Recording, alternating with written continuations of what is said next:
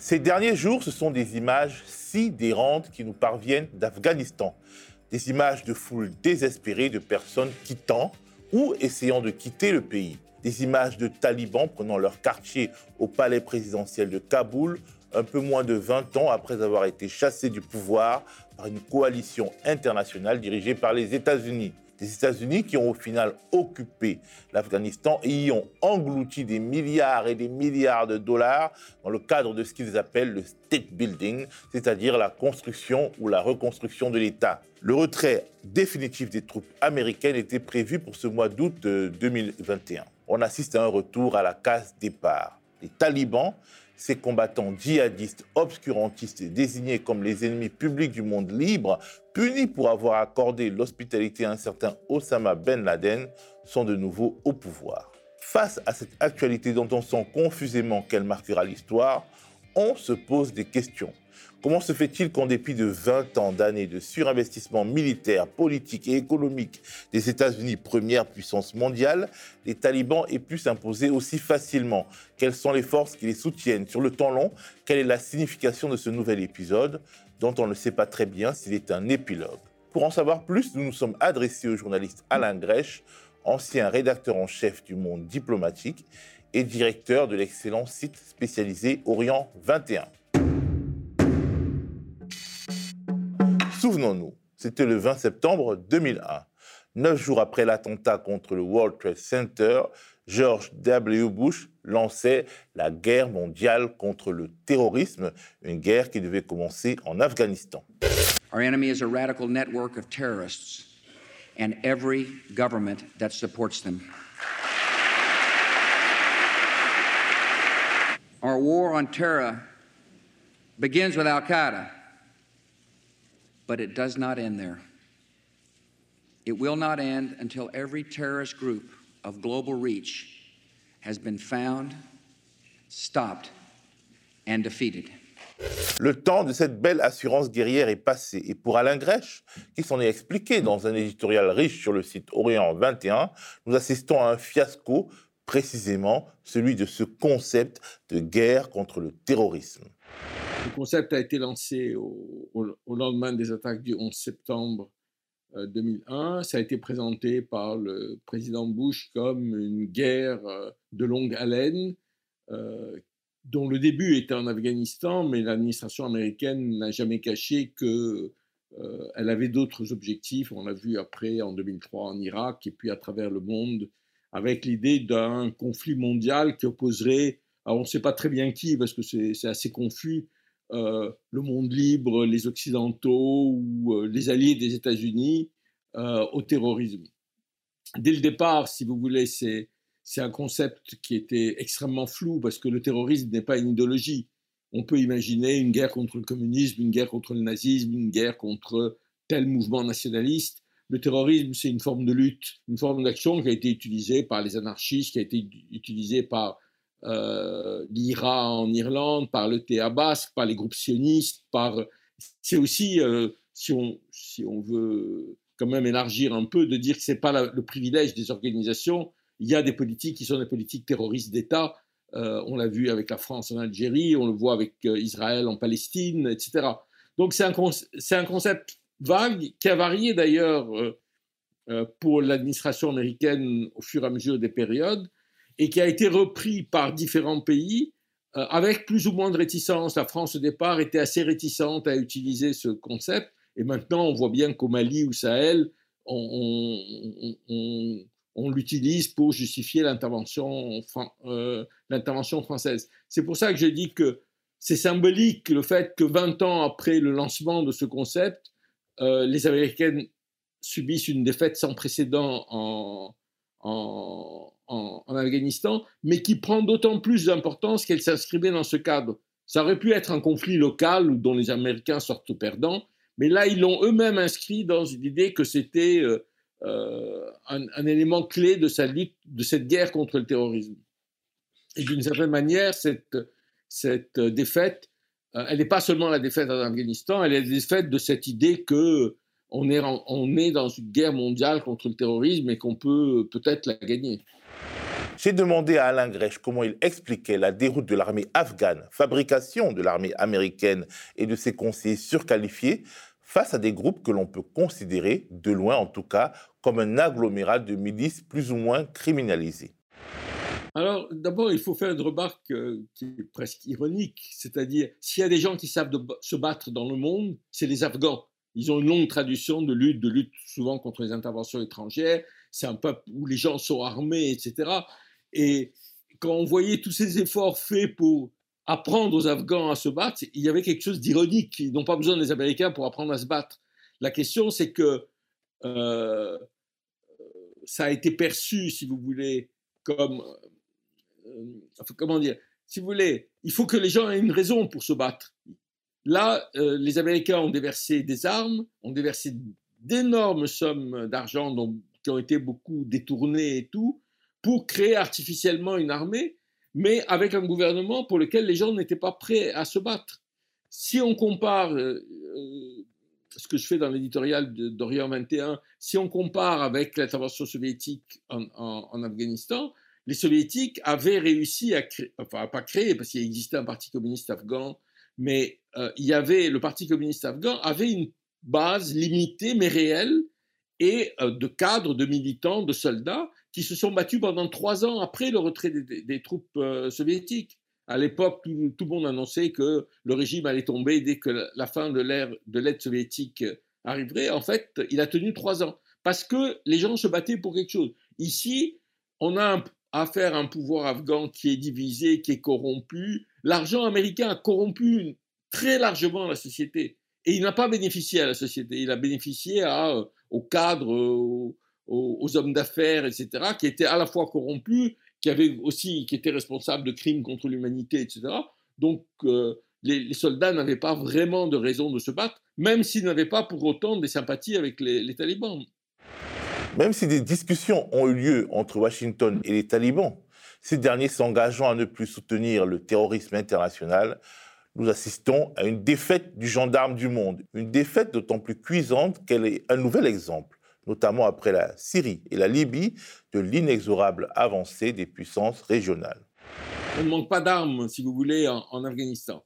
Mais c'est sûr que cette victoire n'aurait pas été possible sans le rôle du Pakistan. Le Pakistan a été un élément clé de la formation du mouvement des talibans dans les années 90. De plus en plus, dans les conflits régionaux, ceux qui ont le plus de prise sur les conflits, c'est les puissances régionales. Alors ça dépend des régions, évidemment. Mais euh, en tous les cas, pour cette région, c'est euh, le Pakistan, l'Inde, la Chine, la Russie, qui est très proche avec les anciennes républiques euh, d'Union soviétique, mais il y a aussi les Séoudiens, les pays du Golfe, etc. C'est eux qui ont à la fois les moyens, la volonté, parce que c'est parfois ça peut être vital pour eux. C'est pour les États-Unis, l'avenir de l'Afghanistan n'est pas vital. Ce qu'ils voulaient surtout, c'est que ça ne soit pas une base d'attaque d'Al-Qaïda contre les États-Unis, mais c'est à des milliers et des milliers de kilomètres. or, pour les autres pays comme, le Pakistan, l'Inde, euh, ça peut devenir vital. Donc, il y a une, une énergie plus grande et souvent ils ont une meilleure connaissance des sociétés que les Américains ou les Occidentaux. Mais la première leçon, c'est que personne ne veut plus dans le monde actuel être dirigé par des étrangers. Même euh, euh, quelle que soit leur bonne volonté, euh, je veux l'ère du colonialisme est finie. Ça fait 50 ans et pour le meilleur, pour le pire, les gens veulent être indépendants. Et ça, je crois que c'est une donnée fondamentale que les Américains n'ont pas compris et euh, qui fait que les gens, je dis, il y a un nationalisme afghan qui est très fort et qui a rejeté les Britanniques, les Soviétiques et les Américains. Si Alain Gray cite les Britanniques et les Soviétiques, c'est parce qu'il inscrit ce qui se passe en Afghanistan dans le temps long.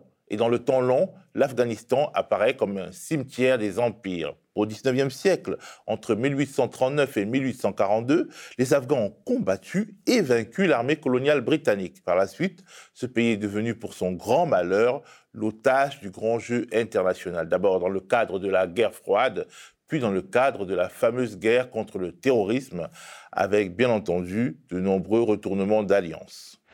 Le conflit afghan a commencé. Euh, les communistes afghans ont pris le pouvoir en 78 sans l'aval des soviétiques À l'époque, l'Afghanistan avait de très bonnes relations avec l'Union soviétique et les soviétiques, qui étaient plutôt une puissance conservatrice, n'avaient pas très envie de déstabilisation. Mais il y a eu un, engrenage. Ils sont venus au pouvoir, ils ont mené une politique très sectaire, anti-religieuse, qui a suscité un début de, révolte. Et à ce moment, euh, les soviétiques sont intervenus pour sauver le régime, qui était un régime ami. Mais l'idée, euh, si vous voulez, c'était comment on interprète ce conflit. Les Occidentaux et les Américains en priorité ont interprété ce conflit comme le signe d'une avancée inexorable de l'Union soviétique. Il faut, il faut se remettre le, euh, dans la tête les années 80. C'était des années d'antisoviétisme, d'anticommunisme totalement délirant, avec l'idée que les chars de l'armée rouge allaient défiler sur les Champs-Élysées, que l'Union soviétique allait de victoire en victoire, et alors que, en fait, du point de vue interne, c'est un pays qui est en train de s'affaisser. Et je cite dans, l'éditorial d'Orient 21 Jean-François Revel, qui était un philosophe de droite, mais quelqu'un d'installé, qui, écrit en 83 que l'Occident a perdu la guerre contre le, totalitarisme communiste. Deux ans après, il y a Gorbatchev qui arrive au pouvoir, et quelques années après, l'Union soviétique et le communisme organisé s'effondrent. Donc, mais pour l'administration Reagan, il y avait l'idée que c'était donc un conflit euh, vraiment entre le mal et le bien, et que donc tout était bon pour le, pour le gagner, et qu'il fallait faire saigner l'armée rouge, c'était le, terme, en aidant les Moudjahidines, en, aidant la résistance afghane. La résistance afghane était euh, divisée en beaucoup d'organisations. Certains étaient, euh, c'était des, royalistes très modérés, etc. Et puis, il y avait les, éléments les plus extrémistes. Pourquoi les Américains ont aidé les éléments plus extrémistes? Parce que c'est ceux qui savaient se battre. C'était pas il n'y avait pas d'arrière-pensée au départ. C'est-à-dire, on a besoin de faire signer l'armée rouge. Sur qui on s'appuie On s'appuie sur les Moudjahidines, qui sont des, ceux qui sont vraiment, vraiment des, euh, prêts à bourrir. Et donc, on a euh, non seulement créé une, génération d'extrémistes en Afghanistan, mais on a aidé, avec l'aide de l'Arabie saoudite, des Pakistanais, etc., à l'arrivée de milliers et de milliers de combattants, notamment du monde arabe, qui ont fait leurs armes là-bas et qui se sont entraînés, qui ont ramené des fois leur savoir-faire, si je peux dire, dans des pays comme l'Algérie ou ailleurs, et, euh, et qui se sont retournés contre les Américains, parce qu'ils avaient leur alliance avec les Américains était uniquement tactique pour chercher les, Soviétiques. Donc ça prouve aussi que la manière dont on, analyse un conflit est importante sur les stratégies qu'on a. Et donc, au lieu, parce que très vite les Soviétiques ont compris qu'il n'y avait pas d'issue dans ce conflit, et ils ont voulu négocier une solution politique et diplomatique. Les Américains ont mis le holà à toute solution diplomatique, hors le retrait inconditionnel de, l'armée rouge. Et donc, ils ont créé ça. Et d'une certaine manière, on peut comparer avec euh, l'Afghanistan aujourd'hui. Si vous inscrivez l'Afghanistan dans cette espèce de guerre entre le bien et le mal, entre le terrorisme et la démocratie, etc., euh, l'Afghanistan n'est pas un conflit local qu'on peut perdre, c'est un conflit euh, eschatologique qui, est, veux dire, qui, implique la fin, enfin, l'avenir du monde. Et donc, ils ont, pendant 20 ans, euh, de manière systématique, euh, euh, envoyé des milliers, d'hommes, ils ont envoyé des dizaines de milliards de dollars, des armes, etc., etc., avec l'idée que finalement, ils allaient gagner. Et puis, évidemment, ils ont perdu. Et, et on peut espérer, je dirais, c'est l'espoir que je formule à la fin de, de, de l'article d'Orient 21, qu'on en tire les leçons. C'est-à-dire que cette guerre contre le terrorisme est une absurdité. Il y a des groupes qu'il faut combattre, comme Al-Qaïda ou l'État islamique, mais on ne combat pas le terrorisme. Et puis, il est dangereux aussi de faire de chaque insurrection une, euh, une insurrection terroriste, parce que c'est ça aussi. Parce qu'il n'y a pas que les États-Unis qui utilisent cet argument de la guerre contre le terrorisme. Les Turcs au, euh, Kurdistan, euh, la France maintenant dans dans le Sahel. Et ça, comme on ne négocie pas avec les terroristes, on est dans une guerre sans fin, parce que finalement, si on ne négocie pas avec les ennemis, on ne sait pas avec qui on, négocie. Si l'ennemi est l'incarnation du mal, on ne négocie pas avec le mal. Et on est malheureusement encore dans cette logique, et je pense que c'est cette logique qu'il faut changer. En parlant justement de la France et de sa guerre contre le terrorisme au Sahel, engagée depuis François Hollande et dont les effets semblent être l'inverse de ce qui était attendu avec la multiplication à l'infini des fronts, doit-elle donc la France s'inquiéter de ce qui se passe en Afghanistan? Doit-elle en tirer les leçons? D'abord, il faut rappeler que cette intervention au Mali est un désastre, un désastre qui a été décidé par un seul homme, François Hollande, et que, qui a déclaré d'ailleurs quelques jours après que c'était le plus beau jour de sa vie euh, euh, quand il est allé au Mali euh, pour montrer qu'il avait gagné. je veux dire, c'était sous le prétexte que des, des colonnes de chars avancé sur Bamako, dont on sait aujourd'hui que c'était faux, que ça aurait pu être arrêté de manière totalement différente. Là, il y a eu vraiment une volonté, je dirais en partie pour de, politique intérieure, pour montrer qu'il, alors qu'il était très contesté, qu'il était un homme fort, qui pouvait prendre des décisions, etc. Et il a entraîné la France dans un engrenage euh, terrible. D'ailleurs, il faut rappeler que durant la campagne présidentielle, Emmanuel Macron avait émis des critiques assez sérieuses sur cette, la raison de cette intervention. Le problème, c'est que maintenant que cette intervention a eu lieu, Maintenant que le conflit s'est étendu au Niger, au, Niger, au Burkina Faso, euh, au Tchad d'une certaine manière, etc., en, sortir n'est pas quelque chose de facile. Mais ce qu'on sait, c'est qu'il n'y a pas de solution militaire. On a envoyé 6000 hommes euh, avec euh, un envoi de, soldats supplémentaires, ça n'a pas marché. On, réduit maintenant, mais on est dans un engrenage où on voit bien qu'on ne peut pas gagner parce qu'il n'y a pas d'État malien, parce que l'État malien n'est pas capable d'offrir de, des solutions politiques, d'offrir une protection, mais pas seulement militaire, mais sociale à la population. Il y a plein d'éléments, et puis tous les États sont très fragiles. Donc, malheureusement, il n'y a pas de solution facile. La solution, euh, on peut penser et croire qu'elle est politique avant tout. C'est-à-dire qu'il faut effectivement discuter avec les différents groupes. Et si vous voulez, la guerre contre le terrorisme a eu aussi un autre effet négatif.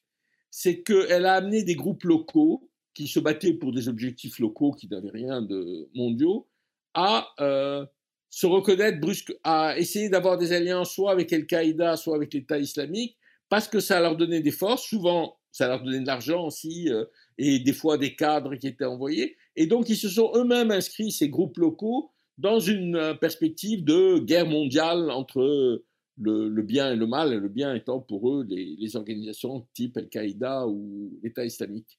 Et, ça, ça empêche encore une fois des négociations. La France dit on ne négocie pas avec les terroristes, mais je ne sais pas avec qui on va négocier au Mali. C'est-à-dire il y a les groupes qui mènent l'action, il y a le, les groupes politiques, y compris islamo-conservateurs, qui sont une partie aussi de la solution, mais il y a aussi les groupes qu'il faut désarmer, enfin, ou qu'il faut intégrer à l'État. Je ne sais pas quelle est la solution, je ne suis pas un spécialiste de l'Afrique, mais euh, ça me semble important de, savoir, enfin, l'expérience du, Mali, c'est qu'il n'y a pas de solution militaire. Donc il faut trouver des solutions politiques. Il faut que la France ne mette pas de veto aux négociations que les Maliens veulent avoir, y compris avec des organisations que la France qualifie de terroristes, et puis voir comment ça va se passer. Voilà, c'est la fin de ce modeste module d'info. Si vous avez aimé, likez, partagez et surtout, si vous en avez les moyens, participez à la cagnotte en vue de la création de la contre-matinale du média à la rentrée prochaine. Quant à moi, je vous dis à la semaine prochaine. Le média devient une coopérative. Alors pour garantir son indépendance, n'hésitez pas à devenir sociaux et à nous soutenir sur le mediatv.fr. Et pour ne rien rater de nos contenus, abonnez-vous au podcast.